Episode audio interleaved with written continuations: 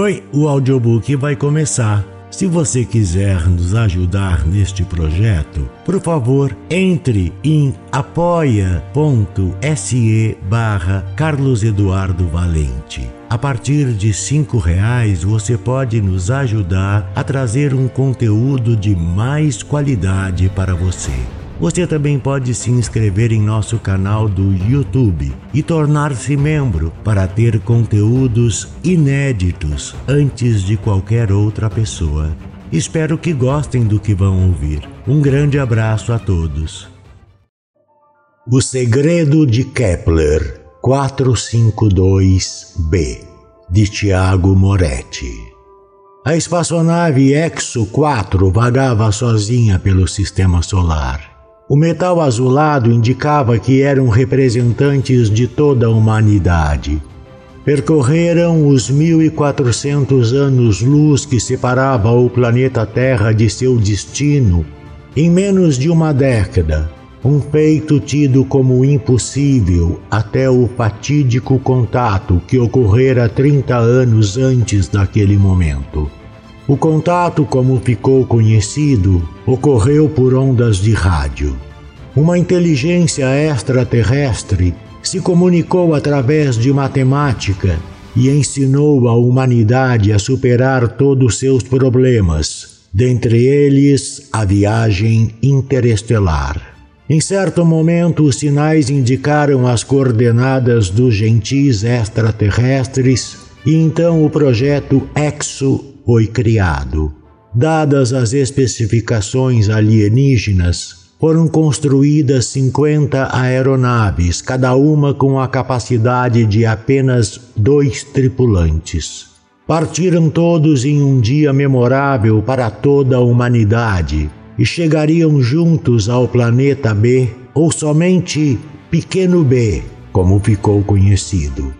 David checou os aparelhos de sua espaçonave Exo 4 e estranhou. Não detectava a presença das outras 49 naves enviadas pelo esforço terrestre. Deveriam estar orbitando o pequeno B da mesma forma que ele. Olhou para sua companheira e disse: Lisa, consegue identificar algum sinal das outras espaçonaves? Negativo, David respondeu Lisa, e no mesmo instante sentiu o coração acelerar, pois seu computador mostrava que os habitantes do planeta Pequeno B estavam fazendo contato através da matemática. O computador da nave fez a tradução e Lisa compartilhou com David a informação. Recebemos uma saudação. Aqui diz: O povo de Notec saúda os amigos vindos de muito longe. Preparem-se para o pouso, não se preocupem com sua segurança, temos tudo sob controle. Informe que não podemos pousar no planeta. Temos que usar a lua deles como ponto de encontro. A massa desse planeta é cinco vezes maior do que a da Terra, orientou David. David, lembre-se que faço parte da comissão diplomática e não uma especialista em física. Por que não podemos pousar no planeta? O comandante sorriu. Às vezes ele esquecia que nem todas as pessoas eram astrofísicos como ele. Utilizou o painel à sua frente como lousa e explicou de forma didática. Lisa, preste muito atenção. Estamos acostumados com o planeta Terra em que a massa tem aproximadamente 5.9722 vezes 1024 e um raio médio de 6.371 quilômetros, resultando em uma confortável gravidade de 9,82 metros por segundo. Aqui neste planeta que chamamos de pequeno B, a massa é cinco vezes maior e ele tem um raio de 10.300 quilômetros. Então, obviamente, a força gravitacional da superfície é de 18 metros por segundo. Entende agora? Lisa ficou pasma com os cálculos rápidos e sua afeição evidenciou que a demonstração matemática não a ajudava a entender o motivo de não poderem pousar no planeta. David suspirou, revirou os olhos e tentou simplificar a explicação. Lisa, veja bem, o meu peso é mais ou menos 80 quilos. Mas naquele planeta ali passarei a pesar cerca de 150 quilos. A estrutura do nosso corpo e da nave não estão preparadas para suportar esse aumento da força gravitacional. Uma vez que entrarmos nesse planeta, nossos foguetes não terão força suficiente para nos tirar de lá. Deu para entender? Um alarme soou, fazendo com que a explicação fosse encerrada. A espaçonave Exo 4 estava sendo puxada para a superfície do planeta e nenhum comando de manobra respondia adequadamente. Certamente os Notec usavam de tecnologia para tracioná-los para o pouso contra a vontade da tripulação. O comandante David, pressentindo um grande mal, acionou os propulsores em potência máxima.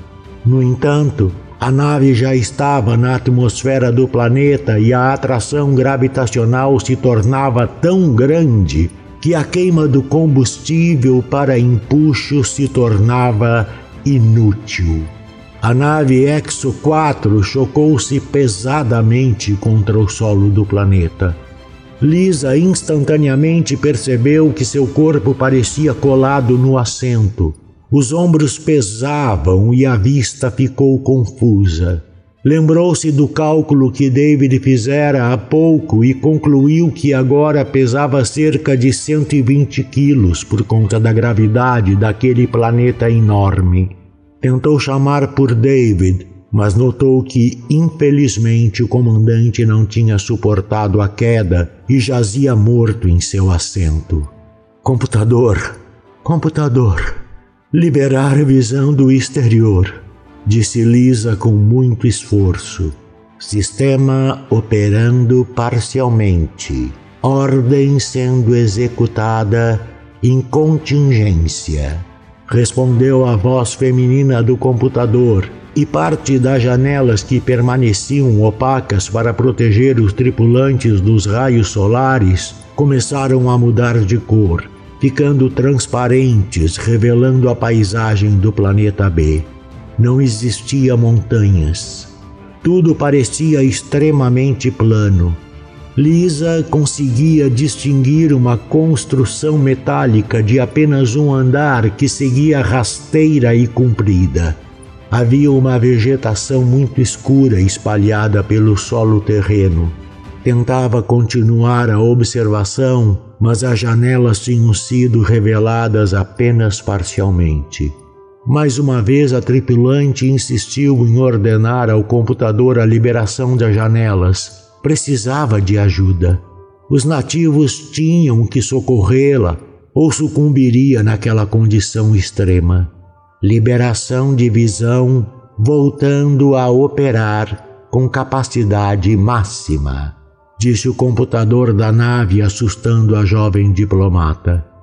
No mesmo momento, as janelas que ainda permaneciam opacas se revelaram por completo. O corpo de Lisa estremeceu de medo. Ela pôde ver pela primeira vez os nativos. Eram criaturas quadrúpedes, atarracadas e fortes que se locomoviam pelo terreno sem dificuldade notou que as outras 49 naves terrestres, que eram consideradas desaparecidas, estavam naquele mesmo local, bem como outras espaçonaves de formatos e tamanhos inimagináveis. Os quadrúpedes não agiam como amigos. Desmontavam as naves e carregavam os corpos inertes humanos para dentro da construção metálica. Lisa estava perdendo a consciência. Tentou acionar a propulsão de emergência, mas não teve forças. Antes de desmaiar, ouviu que o computador interceptou e traduziu uma comunicação daqueles nativos que dizia: Devemos montar a armadilha novamente, grande chefe. Sim, mas primeiro trate de categorizar esses indivíduos que chegaram agora. Deixe apenas um vivo para que nossos estudiosos coloquem no catálogo. Sim, grande chefe. Lisa entendeu que tinha caído em uma armadilha e que não voltaria, não voltaria nunca para a Terra. Do narrador Carlos Eduardo Valente. Contato carlão50 gmail.com